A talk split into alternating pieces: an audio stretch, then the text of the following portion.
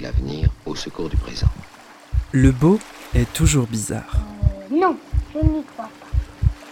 Rien ne distingue les souvenirs des autres moments. Le bizarre est souvent beau. C'est cette bizarrerie qui le fait être particulièrement le beau. Le beau bizarre Non, oui, pour moi, oui. de Zineb Souleimani.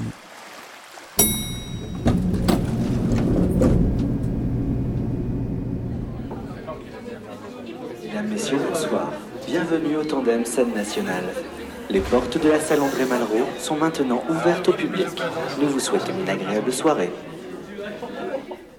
Hi everyone, I'm Zineb Soleimani. Welcome to Le Beau Bizarre, a French podcast, a free and hybrid sound space that sometimes seeks to step out of its comfort zone. It's actually Merhagen. Merhagen. That's, do, please do me reg. like the French way. Thank you. As he presents his work for the first time in France this season, the French press has already dubbed him as a rising figure of the Flemish avant garde, as a rising star of the Belgian scene, or the new prodigy of the Flemish art scene. Oh, I like this so much. At just 27 years old, Benjamin Abel Meirhaeghe already holds a comfortable place among the emerging names of the European art scene. As one of the artistic team of the Toneelhuis Theatre in Antwerp, he is currently touring several of his shows in France and Europe. His performances bring together the past, the present, and the future, breaking down all barriers between genres, mediums, and form. He unites dancers who are willing to sing and singers who are willing to dance, promoting a flow of knowledge, talent, and questioning. He leads artists who accept to follow him in an active research, an intuitive research, a research movement. Through his revisitation of Monteverdi's madrigals, he aims to return to the point zero, to the beginning, and create a primitive, utopian, parity and deconstructed community. Or he projects us 20 years into the future, seeking to understand whether the spices that will still be alive in 4020 will still try to connect with their emotions by activating from ancient musical scores. His creations are therefore hybrid and classifiable. It activates all senses in the audience. So I wanted to meet him and understand a little better what guides his intuitions and nourishes his creations. Benjamin Abel Meirhaeghe is my guest in Le Beau Bizarre.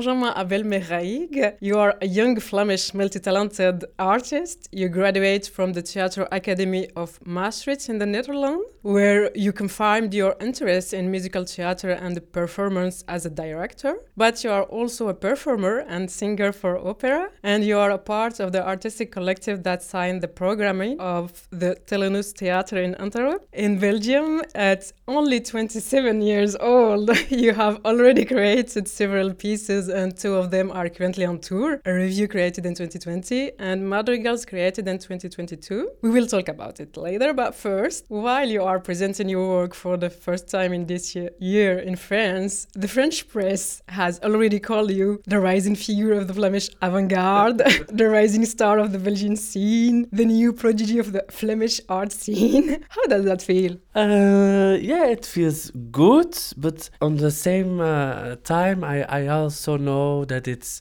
it's nice for them to create a myth to then break it down again after.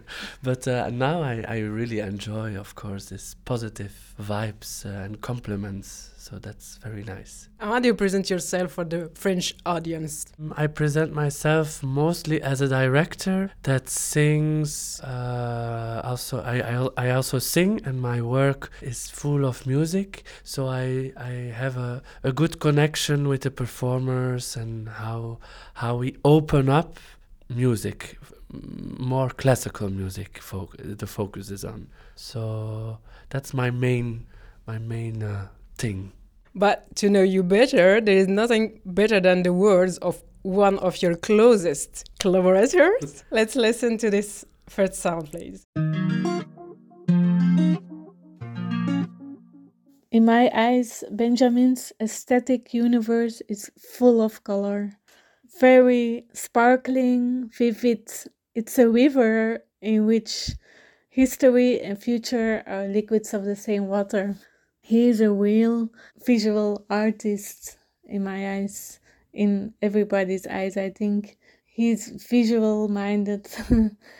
I call his pieces uh, sometimes I call them sonic paintings because he paints with movements, with lights, with sounds, very important, and he works with his senses and he he needs a creative process to do the act of painting. He needs everyone there and he wants good sets, good scenery to make uh, these paintings, these sonic paintings maybe it's also good to know that he he is actually also a performer.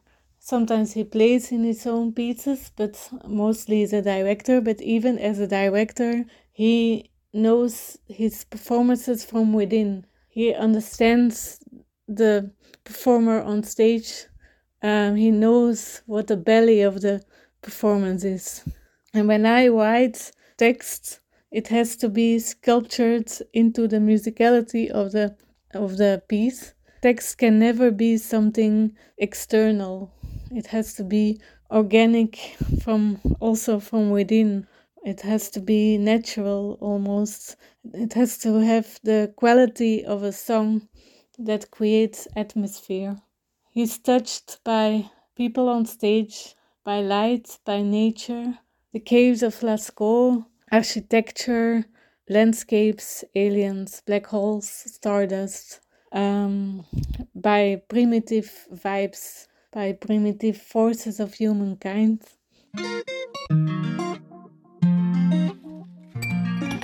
Do you recognize yourself in this presentation by your dramaturge Louise van der Ede? Yes. Oh, it's so sweet. It's really nice and she also really knows me and and that's so cool to hear oh i'm surprised you called her and she's so kind to me yeah it's cool Oh. Your piece Madrigals is very much inspired by the work of the Italian artist Monteverdi, especially Book 8, I think. But your version give it a new form and interpretation since you are collaborating with the contemporary composer J. Is it necessary to know Monteverdi's work before attending your version of Madrigals? Uh, I don't think so, actually. But of course, it's good if you know it and if you know what it is and for what it stands and where it came from from. But it's not necessary you know uh, every uh, every detail of this music. It's interesting because Jesse uh, also didn't know any of the music. I like when when people dive into the unknown, and so we also do as as creators.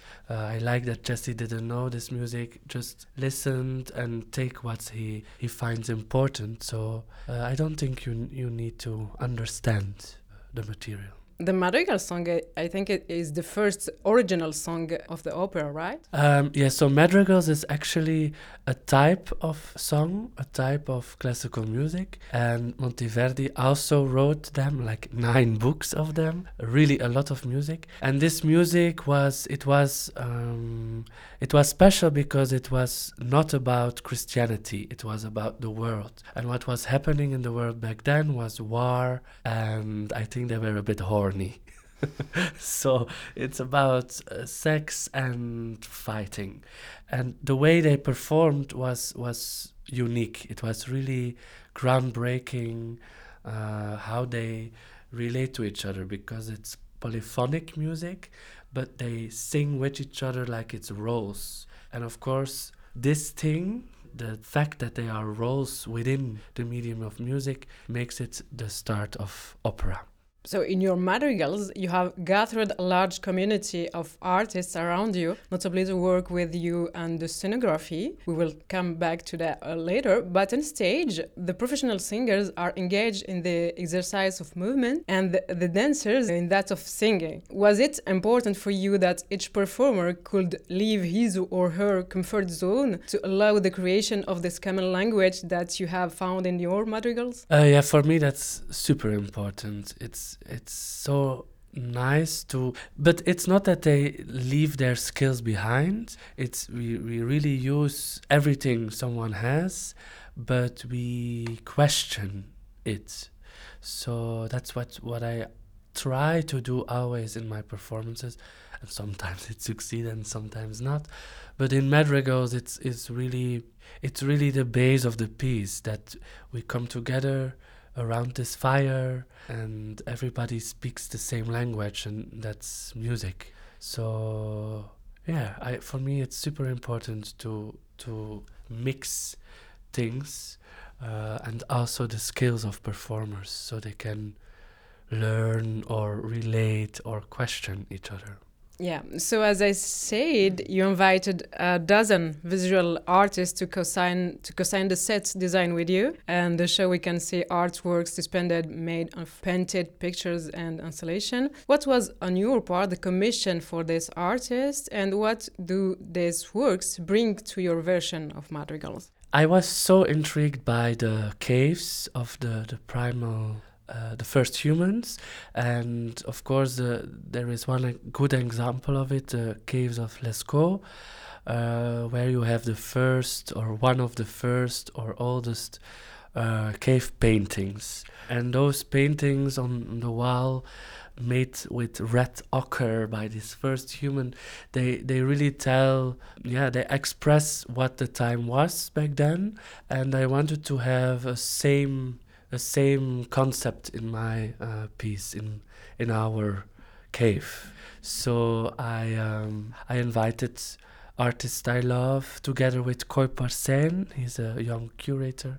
So we actually made um, or invited new uh, cave paintings this artwork that's participates in creating a safe space on stage, which allows the dancers and singers to invade this Ethiopian community of life in a primitive way. They met in the cave, as you said, naked around the fire to experiment and dialogue around the, this original question Do you agree with the idea that each lover is a fighter? But why did you choose primitive elements uh, the cave, the nudity, and the fire, to combine them with electronic sound and rather contemporary visual artwork. Yeah, that's because I I really work on the fact that the theater is a time machine and it always comes back that I say this, but I really start from that fact. So that you have a building that is called a theater, and there you throw in all kinds of references and elements and symbols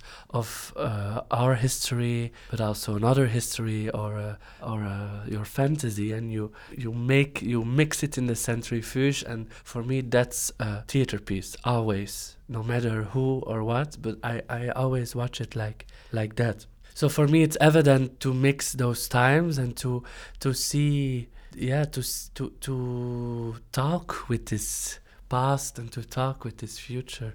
And i chose the, the to do that to mix the, the cave with the madrigals and the paintings because the, the main thing was going back to the zero point the starting point um, and all these elements talk from that point so the cave is where the, our first society starts. A madrigal is where the opera uh, movement starts. So I, I wanted to have different kinds of starting points. But it's also uh, very important for you to, to create this very safe space uh, in stage for you and your team. It's very important point. But I hope it's for every for every um, director and performer a safe space. But I always say to the scenographers and to the performers, let's make it as cozy as possible. Um, and of course, I'm not. Uh, I'm also tough sometimes, you know. But it's it's important if you talk about utopian vibes vibes, uh, it's it's evident that we that we work. For example, here in Madrigals, we invited Sofia Rodriguez, who is a performance artist also, and she she has a lot of confidence with with nudity in her work. So we invited her, and we did different workshops. And for me, that's a safe space if you can talk with each other about the topics you want. So it's time to listen the next song.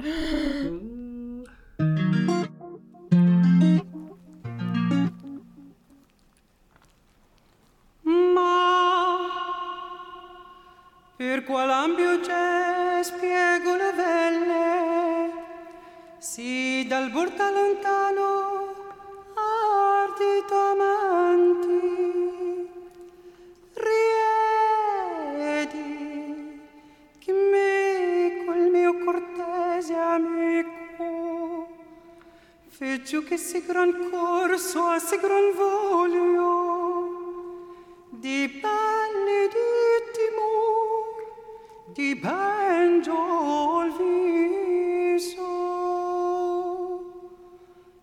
Ma per qual ampio c'è spiego novelle si dal borda lontano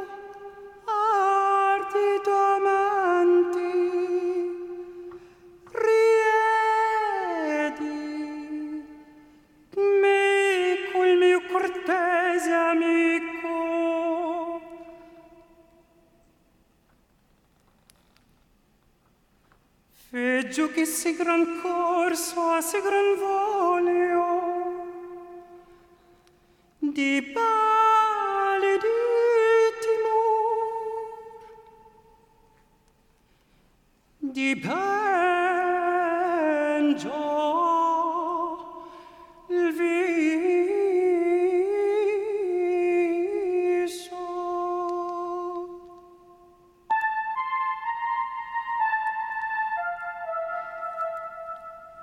For me, Madrigals is a is a journey of audiovisual simulation.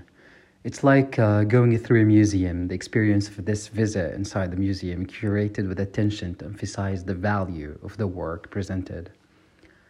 Um, I personally, as a dancer, I continue to research and understand my role uh, in this simulation. I try to exist on stage, but I also look at the creation from outside and try to understand how to, to navigate through it. Um, I also think this performance is absolutely a masterpiece in avant garde. And this doesn't come from the massive approach to the concept and the, the set design and, and, and the, the grand image of, of, of the creation, but rather from a very naive simplicity, very, very naive simplicity. For example, of asking a Palestinian like me, with zero knowledge and practice in, in music, to, to come on stage and sing Monteverdi. Um, the question that I've never asked Benjamin, I think now that we are on tour with the creation, I wonder sometimes if he sees that the, the creative process in this work reached its limit. And um, and if he accepts this final image this final creation as it is today and if he is able to to allow himself to to to take it as it is and and and let it be on stage as it is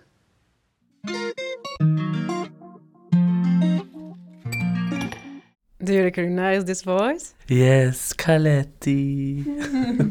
it is indeed the artist Khalid Bahrouti, who is a part of the casting of your madrigals. So, are you satisfied with the results today? Did you accept this final image? Ah, it's difficult always, but yes, but not hundred percent. I it's for me it's difficult. It I think it's typical when you make something that it's never good enough and you always want to get more out of it or you always want that it's up to date to what's happening today and but that's not possible. I mean it is possible and we're doing it but uh, desire is a good motor of new new projects and new thoughts. So that's it's i have to i have accepted that So, as you said before, your work often focuses on search between elements of the past combined with the present, and sometimes projecting us into a distant future.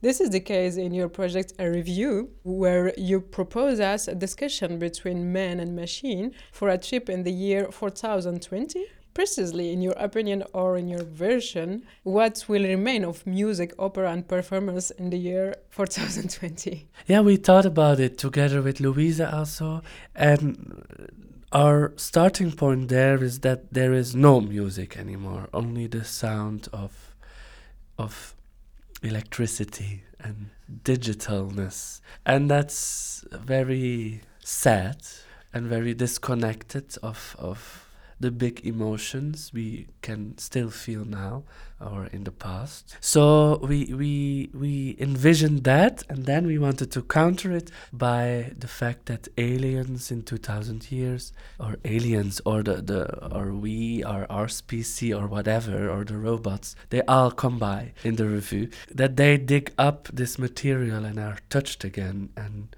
But what I found so interesting about that is that we also do it we also dig constantly repertoire from a soil. Uh, we, we dig it up and we give it an interpretation.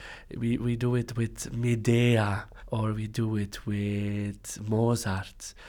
Or, or like, for example, what is interesting, nobody that lives today ever heard uh, a castrato singing. So we actually don't there are very less uh, recordings of it so we don't know how they sound but we are giving it an interpretation. Music schools give it a, a yeah say singers how to interpret that and for me that's interesting like how how conservative classical music can be listened and watched while it's actually so free and open for abstract uh, knowledge because we were not there. And what's remaining is a is a score and some instruments. And that's the that's the start of, of a revue actually. How to look at this old material what is certain is that you have uh, this facility and this talent to mix genres, since in your casting for a revue, you managed to bring together on the same stage the pop artist Dolly Bing Bing with opera singers, but also with younger performers for a hybrid and unique results. Is this the future for you, succeeding in opening up artistic genres? Yeah, I think that's really necessary that we mix all kind of people.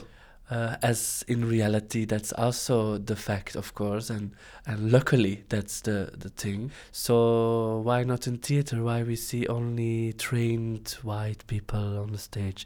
We are not only seeing trained white people on the stage because it's happening, uh, but that's the future, I think. Yes. I guess it can be not so easy to manage all this artistic personality and bring them on board with you to follow your intuitions and visions. So I asked Louise Van, your dramaturge, how you managed to succeed on this challenge. I uh, myself, I I work for him with him uh, since 2019 as his dramaturge with like uh, I do this uh, dramaturgy and I also write uh, sometimes not always the text into the piece. And I um, I really love it. It's very an honor to work with him because uh, he's so emotional intelligent and we are very close but that makes it also very complicated and complex because it's um, difficult to divide uh, work and friendship sometimes. I think he would agree to that. Um, but even in the most difficult complexity, we have a great, amazing sense of humor, and we know we understand each other also.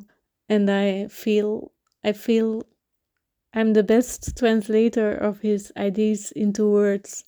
I think I can very, after all these years, I think I really can translate his feelings and his ideas, sometimes in a very vague and very abstract. I can um, send it, transform it into on on a page. So um, yeah, I think we have a an amazing collaboration, but also very complicated. And he, as a director um, in a creative process, is very like he's a leader of a village. He's really he knows what he wants, and he he works with his senses, like I said. So he's really um, following his intuition. I really, I trust his intuition for thousand percent. Like he's amazing. Like the last days before the premiere, he can change everything, and everyone is in panic. But I always know he he's he does it with a reason. His his intuition is golden. So I really trust his um, eye. He has a very good eye, and he's very good leader also. Um, so yeah, it's complicated but also fun. Very a lot of fun.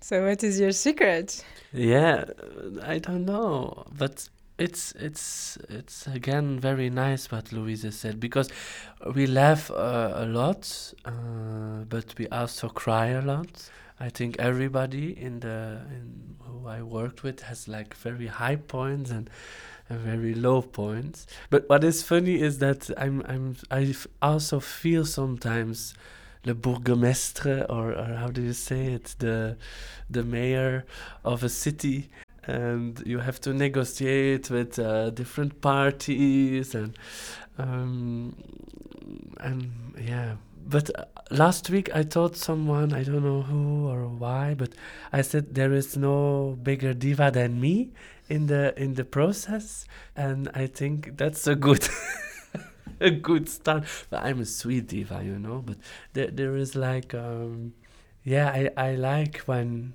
when it's a bit on fire also you know if if if there is no urge or no sh- passion in it but it, yeah of course in these times and it's very good and interesting but also very complex to see what is toxic and what is not and uh, what is um, too close what is too far what is so and i'm doing my best and i try to be uh, i try to be sincere in that and and i don't fake that I'm, I, you know, I'm, I'm also a complex guy, and I also make mistakes, and I also fall in love, or I also hate, or I, you know, um, so, yeah, that. You're a human. I'm a human. That's true. Neither in the madrigals uh, nor in a revue are you on stage. You orchestrate the whole thing from the outside, even though you are a singer yourself and a performer. So, to end our interview, may I ask you to sing us a little oh aria by the Monteverdi, please? Of Monteverdi? Or other. Oh my god.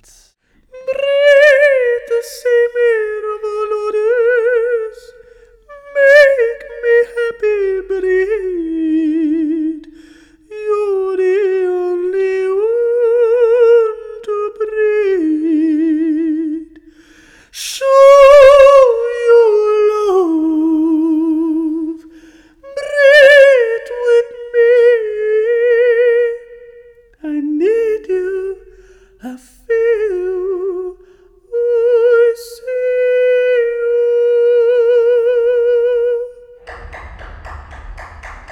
So, to really end our conversation, I think Louise has the final question for you. Uh, the question that I never dare to ask, I don't know. I actually, I think I can, I'm not afraid uh, to ask him things. Maybe I ask too much. Maybe that's the problem. Um, maybe a sensitive question can be Do you feel sometimes lonely at the top? Even when you have a very stable crew and team and performers, um, do you feel lonely? Um, yes, that's maybe a question for him. Is it lonely at the top?